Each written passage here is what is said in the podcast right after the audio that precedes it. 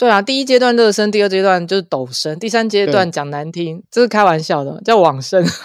往生。其实我觉得就是大屯山主峰、南峰、西峰这一段，嗯、呃，有一段印象非常深刻，就是整个被建筑包围，然后阶梯，你你真的会觉得啊，那爬山变成一种享受。那为什么说是往生？那是因为后面有南峰、西峰，全程都是几乎都要拉绳攀爬，嗯、呃，非常的疲累。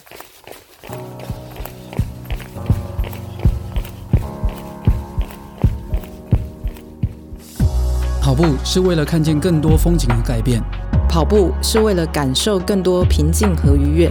不管你是为了什么而开始，加入我们，先跑再说。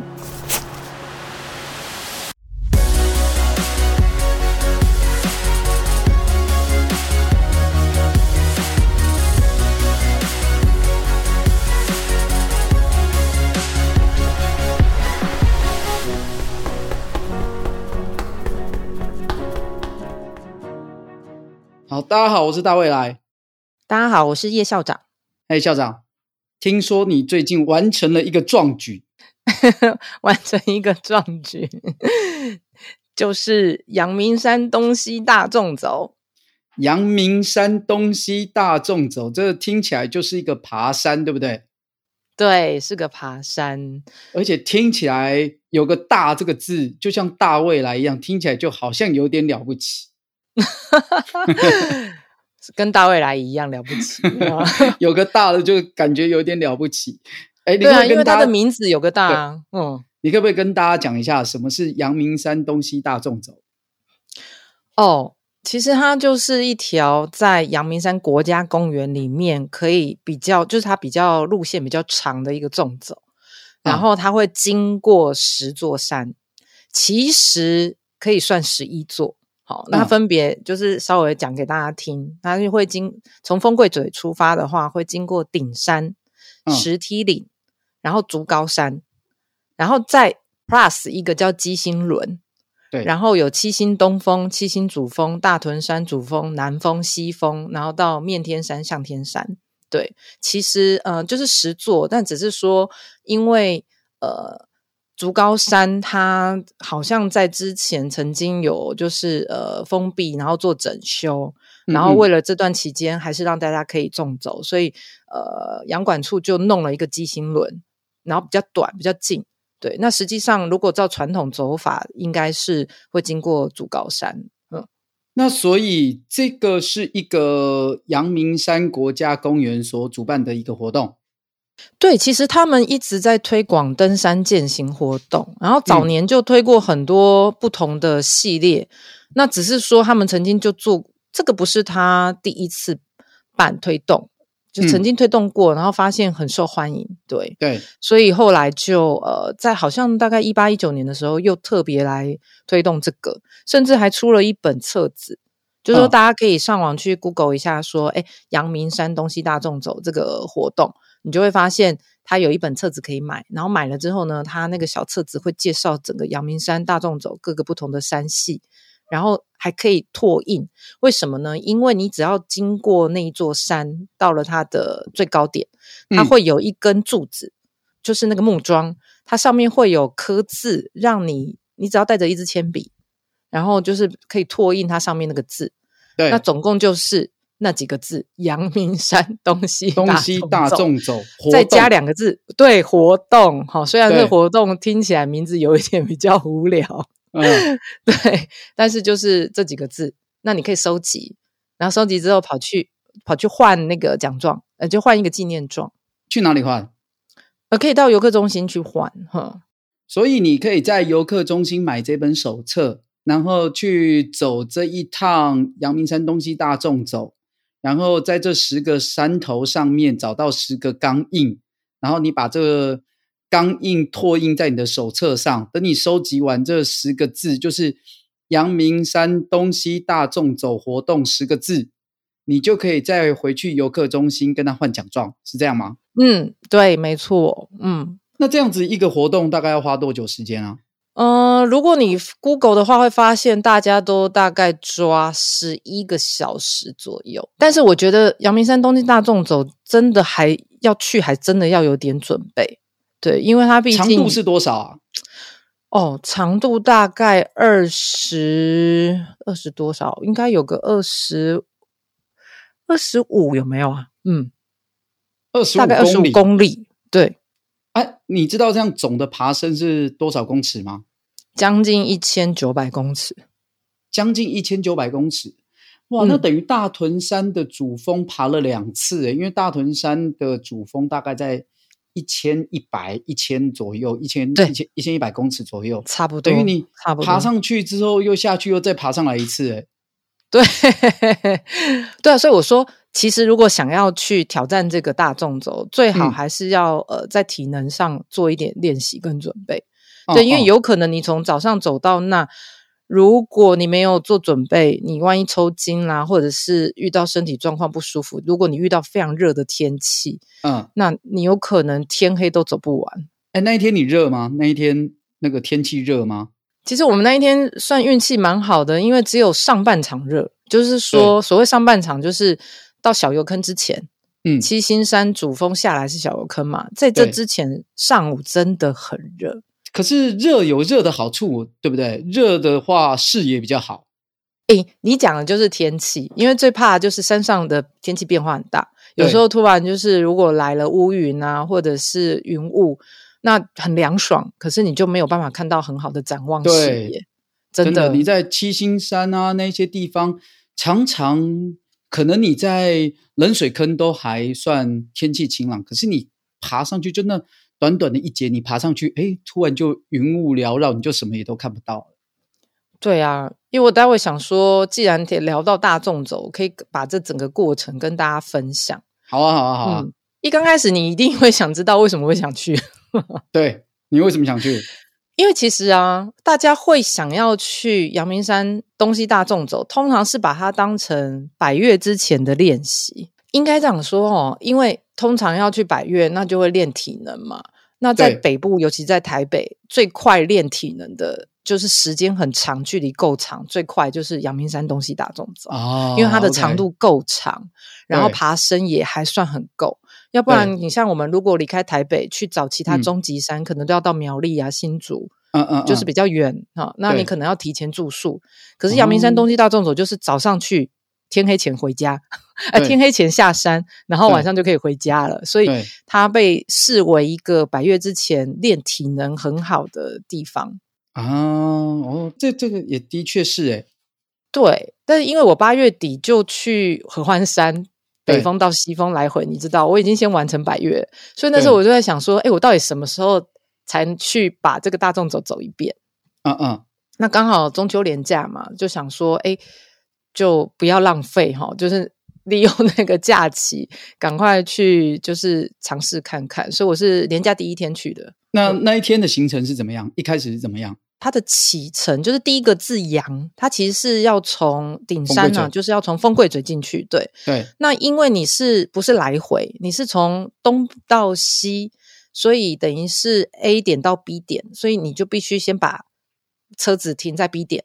对，所以我其实是先把车子开到北投捷运站，OK，嗯，然后把车子停好之后，就叫一台计程车，嗯，然后直接到丰贵嘴，从北投到丰贵嘴，因为我们有三个人，其实大家分摊计程车还好。然后到了丰贵嘴，就从丰贵嘴的路径进去。哦，因为这一次我们不算太早出发，然后遇到那个计程车搞不清楚路，所以其实我真正，嗯，我们真正开始走已经七点十分了吧。啊，七点哦，算那有点晚呢。对，算晚，所以你就知道开始有点热了。嗯，所以我们其实起起灯就算是晚，而且热，所以中间其实有些就变成被迫要少休息。对，哦，我们大概每一个呃，就是真正休息，大概就是在那个竹高山做一个野餐，然后冷水坑跟小油坑有稍微比较长时间休息，其他地方几乎没休息。嗯，嗯对，就一直走，一直走。对啊，拍照跟走，嗯嗯，对嗯，嗯，所以我刚刚讲说从风柜嘴进去嘛，对，那你第一个就是会遇到顶山，顶山。那我我觉得啦，就是如果我真的把这个大众走，真的要分，我可以分成四个阶段。嗯，第一个就是热身阶段，其实从风柜嘴进去、哦、这一段开始还没有非常的爬升，经过顶山呐、啊、石梯岭到竹高山，都算是。还算轻松的。那而且甚至会经过那种很阴凉的树林。嗯、那比较麻烦是说，这种阴凉的树林，你也知道，就是呃，台北很容易下雨。那中秋节之前，其实基本上每天都有下雨。对，对，所以那种早晨啊，早上还没有，有对，因为太阳还没有真正出来，那就是这一个第一阶段。大概到竹高山，就因为到竹高山已经就是草原了。对、呃，所以其实还好，那个地方已经都不湿滑。但是其实有时候阴凉的树林虽然湿滑，可是通常那个林相很美。对，所以其实这个阶段我觉得算是热身阶段。对。呃，经过竹高山，其实就会下到冷水坑这个地方，你就可以上厕所。阳明山大众走有个优点，就是真的随时都有撤退点，随时都能够补给。像量贩，它有贩售部，你就可以喝呃运动饮料啊，对啊对，然后可以吃东西，所以你真的不用担心补给带不够。而且只要在小油坑，哦，那什么 有这个东西吗？有，我跟你讲，冷水坑有个东西有啊，哦，有大肠包小肠，对。对，很好吃，不怕，不怕肚子饿了。对，我觉得很可惜，没有茶叶蛋。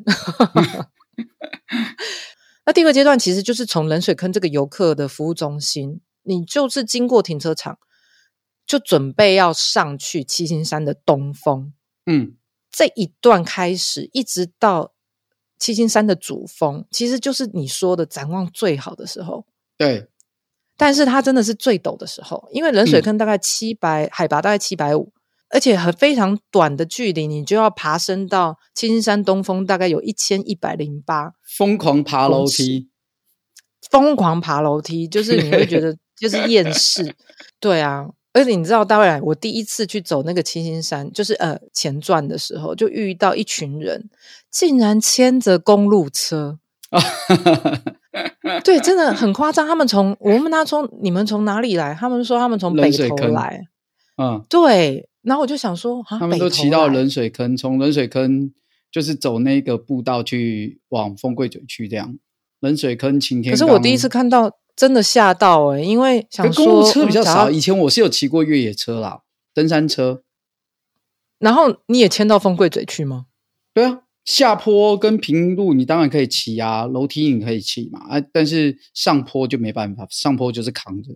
哦，真的真的很厉害，因为。嗯，想说爬山就已经很累了，还要牵一台车，而且不是每一个路段都可以用牵的，有的路段应该用扛的吧？对啊，那个有几段擎天岗那边那个楼梯扛哦，那个扛的也是扛到厌世诶，好久哦，太可怕了，我太难想象。嗯，对啊，那所以嗯，这一段其实我觉得真的是展望很好啦。那所以。当你爬得很痛苦，就如你讲的，你的大腿简直在炸的时候，对啊，你就是看看风景，然后休息一下，嗯，嗯，你就有一点动力继续走下去。那第三阶段呢？你分四个阶段的第三阶段呢？对啊，第一阶段热身，第二阶段就是陡升，第三阶段讲难听，这是开玩笑的，叫往生。往生，其实我觉得就是大屯山主峰、南峰、西峰这一 段，这有押韵呢，热身。陡升、往生、往生，对、嗯、我跟你说这一段呢、啊，其实是非常幽静的，嗯、因为很多人大概到七星山，呃，小油坑就就累烦了，了对，或者就就下山了，对对对。那这一次刚好中秋节，因为中秋节台北真的是空城，所以大屯山去主峰的时候，呃，没人，整路嗯就是安静，然后。呃，有一段印象非常深刻，就是整个被建筑包围，然后阶梯，你你真的会觉得啊，那爬山变成一种享受。那为什么说是往生？那是因为后面有南风、西峰，全程都是几乎都要拉绳攀爬，啊、嗯呃，非常的疲累。那因为我刚好这次很不幸，就是运气也很好，遇到了一种昆虫，你知道有一种叫做牛虻的东西，嗯。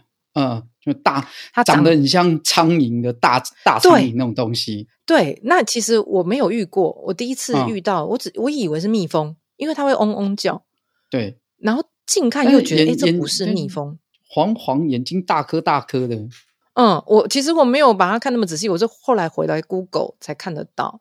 那那个牛虻是怎么样发现？是因为我突然之间，我觉得我的脚被叮了，我的膝盖正后方突然有个刺痛，嗯、然后我就。看下去，想说，哎，我是被咬了，就发现有一只很大的苍蝇，我就把它立刻拍掉。你穿短裤哦？没有，我穿长裤，而且我穿压缩裤。长裤啊，哦，压缩裤，它照样钉。哦，压缩裤比较薄。我想说，一般长裤它怎么钉得进去啊？哇，听说它可以叫牛虻的原因，就是因为它连牛皮都钉得下去。但是一直在走动也是有点困难啊。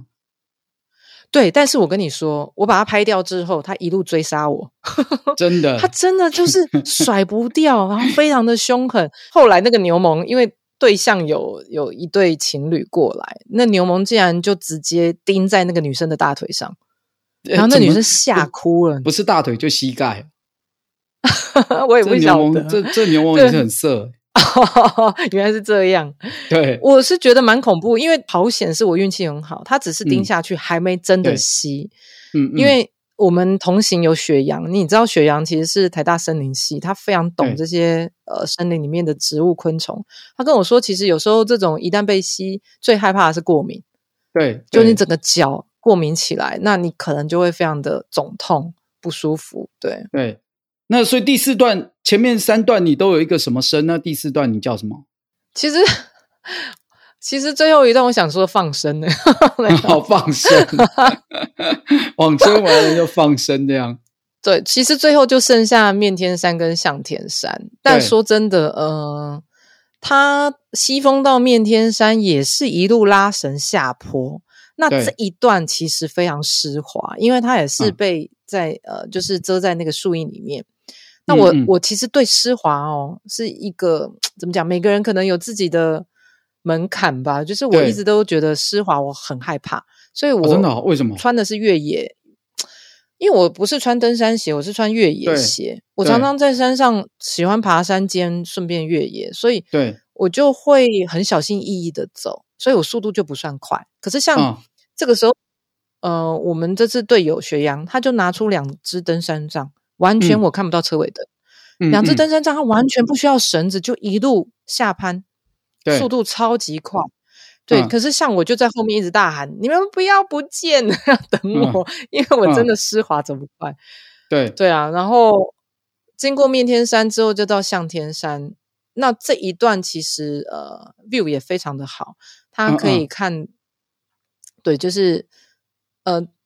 其实到西峰那里 view 就很好了，可以看到观音山，可以看到淡台北呃那个台北港啊、呃。对，那上天山之后就是下到青天宫。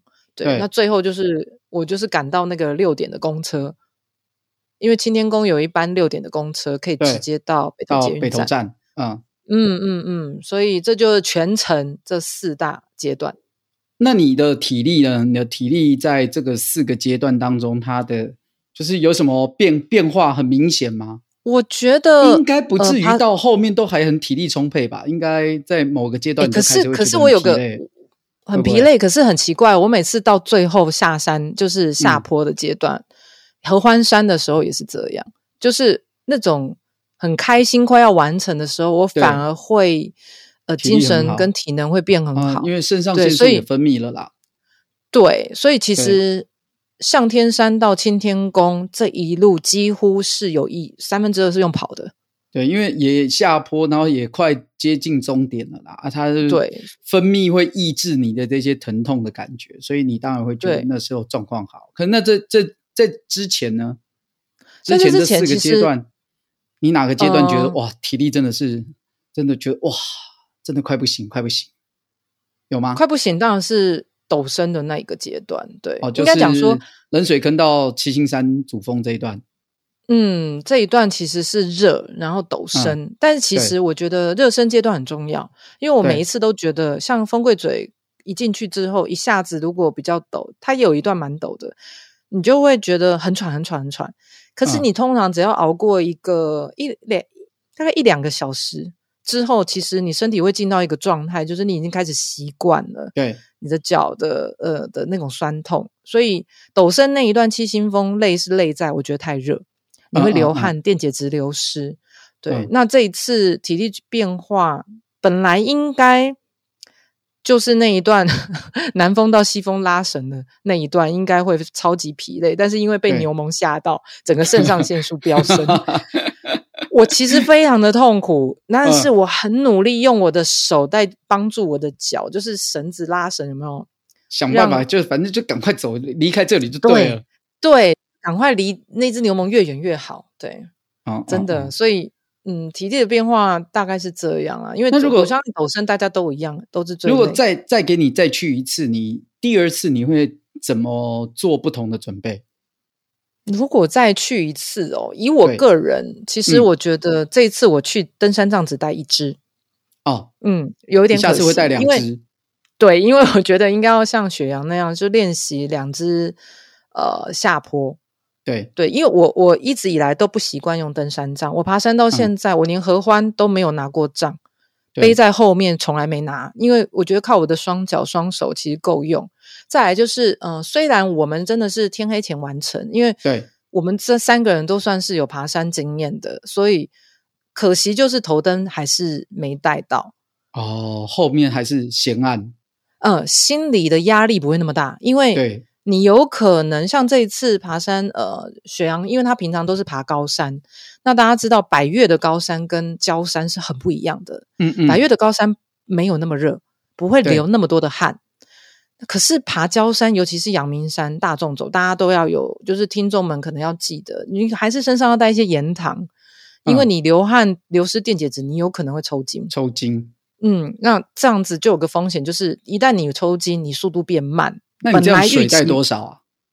哇，我跟你说，因为因为阳明山太好补给了，所以我带的水啊，整个水带的水几乎没喝到，我都在喝山上的补给。哦，对，你都喝那个那个各个遇到的那个休游客中心啊这一类的，在买东西就对。对，其实我呃下离开小油坑有在准备一罐水，那七百五喝完之后，我背包里面其实还有两升的水，我都没喝到。哇，那真是负重练习吧？这个都没有在喝，对，都没有喝，就是从头背到尾啊，都都背着这样子，确实是有点负重。哦，补给的东西是带蛮多的，像呃，有吃吗？有啊，都有吃。我跟你讲，补给全吃完，所以这一趟大众走完水没喝，水没喝，但是吃东西吃不少这样。我我发现我是那种在山上会一直爱吃补给的人。嗯嗯嗯，你带什么东西？对。因为我血糖很容易掉，嗯，我带了饭团，嗯，然后呃带了月饼，然后月饼，月对，就是你也知道嘛，就是欣叶加法鹏那个超好吃的月饼，蛋黄酥，还有绿豆椪啊，然后带了葡萄，带了麻豆文旦，哦、嗯，就是中秋节嘛，所以。一定要准备这些应景的食物，嗯，嗯，然后盐锭啦，嗯、呃，电解质粉，然后能量胶，哦，这些都必带。那你还要带什么？差不多这样子，诶嗯嗯嗯。啊，你的衣服呢？嗯、衣服、背包你是怎么带？帽子你怎么带？OK，其实讲到装备的部分，当然最基本就是你一定要有个背包、水袋嘛。对。那呃，衣服的部分。其实你可以穿短袖加袖套，但是我这次上去就直接穿一个、嗯、呃比较薄的长袖排汗衣，因为我就是怕晒，哦、对，对，然后再加一件背心。可是我包包里面有放风衣，我们正大九九社的风衣、哦。想说你一定还是要多准备一件风衣啦，真的真的对，包包里有。即使是夏天还是要。是的，而且山上因为天气变化大，然后所以雨衣有带，就轻便雨衣。嗯嗯对，嗯，有放在背包里。那大盘帽一定要，就是你要有个遮阳帽。对，嗯，墨镜有没有？对，墨镜有没有还好，但是帽子真的要，嗯、要要要。对，然后当然你脚上的鞋也很重要，因为其实，在山上还是会看到一些比较短程的游客都随便穿。嗯、可是如果你要大众走，真的就是登山鞋。对，嗯、还是比较安全。比较登山鞋，它的毕竟它的底比较硬一点，我觉得比较适合于长程的行走，而且它可以比较适用多种地形嘛。啊、呃，对你讲的没错，而且它抓地力好，然后呃保护你的脚，其实这个还蛮重要的。是啊，是啊，是啊，是啊，是啊。嗯，那如果说，呃，我们的听众朋友他完全没有任何的经验，那他听了这一集之后，他想说。我也来试试看有没有机会来挑战这种东西大众走，你会怎么建议他们该怎么做会是最最快的方式、最简单的方式？其实我有想过这个问题，就是说，如果要说最简单，不如说到底要该怎么去准备？嗯、因为它毕竟是一个那么长时间的爬山，对，它总爬升一千九的话，我觉得至少平常在焦山练习要有一点总爬升一千公尺的经验呢。嗯，嗯嗯，也就是说，呃，如果你真的有兴趣想要挑战阳明山东西大众走，就可以开始用个一个月的时间。然后每周都去爬自己家里附近的郊山，嗯，嗯哦，去训练一下，至少要总爬升有一千，嗯，是有一点难度，一口气吗？还是是累积的？哦，也可以慢慢走啊，因为焦山通常一千大概就一个上午，可能要哦。对，总之就是说尽量去累积这个爬升高度啦，尽量就是说。呃，让自己脚是有习惯，就是一直在不断的在一个时间内呢，一直在爬升这样子。对，因为这个得练习，要不然在阳明山上真的又晒的时候，阳明山又有个特色就是很晒。所以，如果你想要挑战东西大众走的话，你就是呃做好练习的准备，然后呃穿着带去的东西呢，就参考一下刚才你说的那些东西，时间。因为你的时间是七点，那可能就抓早一点，就是抓，例如说五六点，然后从风柜嘴开始，可以车如果是在外地的话，你可以车停在北投，然后呃搭计程车到风柜嘴，然后从风柜嘴那边就可以按看着指标开始，这样子就可以完成嘛。嗯，不过刚刚讲那个准备啊，其实还有个别的建议，嗯、就是说除了总爬升、总距离爬山，也努力尽量累积那种十公里的经验。因为刚刚讲阳明山，这已经二十几公里，二十几公里，对对，所以如果换算成真的，假设以跑步来说，我觉得至少呃，就是有每一次比赛都有跑半马的经验。这个超过，这个超过，这个如果爬山爬二十几公里，其实就平路跑马拉松，大概已经都超过一个全马了。对啊，所以我觉得至少也要有跑半马的经验。对对对对对，嗯、就是还是要基本的体力一定是要的啦，不能不然的话，虽然东西大众走它的撤退点非常多，但是也不要让大家去了一次之后，嗯、然后就说吓到吗？乘兴而来，败兴而归这样子，然后累死累死了，下次再也不不爬山了，然后把爬山当畏途这样子，这也失去了爬山这个原本的美意。是啊，要不然也可以像我这样，先去爬个五座啊，因为先爬一半体验看看。对啊，先五连峰看看，嗯、不要一开始就十连峰啊，就五连峰啊。对，没错。对啊，对，因为其实如果人家说阳明山的大众走，如果要大满贯是十五连峰。对啊，还有十五连峰哎。对啊，那个应该是我下一次的目标。好，那谢谢校长这一集跟我们分享他最近完成了一个东西大众走的这个体验。好，接下来。就进入到我们的本日金句。嗯，今天的金句想一想，还是讲自己想的好了。好，我有一句非常非常简单的话，OK，但是呢，我觉得意义蛮好的，跟大家分享，叫做“你看每一座山，觉得都一样，其实都很不一样”。这句话的意思，其实想告诉大家，嗯，以前在我还没有爬山的时候。我觉得爬山好无聊哦，嗯，就跟一刚开始没有跑步一样，嗯、跑步好无聊，到底有什么好玩的？嗯，可是他就跟跑步一跑之后发现，呃，你开始会认识自己。其实爬山也是，那你爬山之后不会只认识自己，你会开始认识每一座山。嗯嗯，你你可能会觉得哇，山不是应该都长得就是那个样子？但实际上你走进去就发现，每一座山有它的历史，嗯、然后里面有非常多台湾自己的故事。然后每一座山有自己的灵相，有自己常在这里，呃呃，你会遇见的一些昆虫。像刚刚我们讲到阳明山，像这次上去遇到非常非常多漂亮的蝴蝶。然后还有一个就是最近，如果大家开始会从九月、十月你都去爬山的话，你去阳明山你会遇到一个昆虫，是台湾特有种。嗯，然后这个特有种长得非常的可爱，如果你有遇到呢，要小心不要踩到它哦。它是绰号叫国庆秋，国庆锹，我讲错，哦、国庆锹，锹形虫那个锹，没错，它是叫红圆赤锹形虫，嗯、它是一种甲虫，对，很可爱，然后背红色的，它绰号就是小提琴，因为它长得就很像那个提琴的那个、那个形状，嗯嗯嗯，对啊，那这是台湾特有种啊。那你也只有在我们自己的山上会遇到，然后他们非常的害羞那，而且你可以把它玩放在手上，稍微然后你就会发现它很紧张，它会跑掉。但是其实你就是呃，可以拍个照啊，然后认识一下我们山上这些可爱的小昆虫。那就是我说的，因为其实如果你没有真正到山上去，你是不会遇到这些很特别的动植物。那我也补充一下，因为当我我觉得今天分享这个金句，其实也想告诉大家，因为台湾真的是一个充满山的地方。对，我们也不是只有百越，然后我们其实身边就像台台北市，就周边都是焦山。台北就盆地啊，就一整圈都山。真的，真的你每一座山你都去走一走，你就会发现，你越走你会越发现，它每一座都有自己的特色。真的是借着爬山这件事情，把山当做镜子，然后在在借由不同的时候去反射出不同的心情。人的心情也都常在变嘛。那你不管在任何时候，你去爬山，你带着不同的心情去，就算去爬同一座山。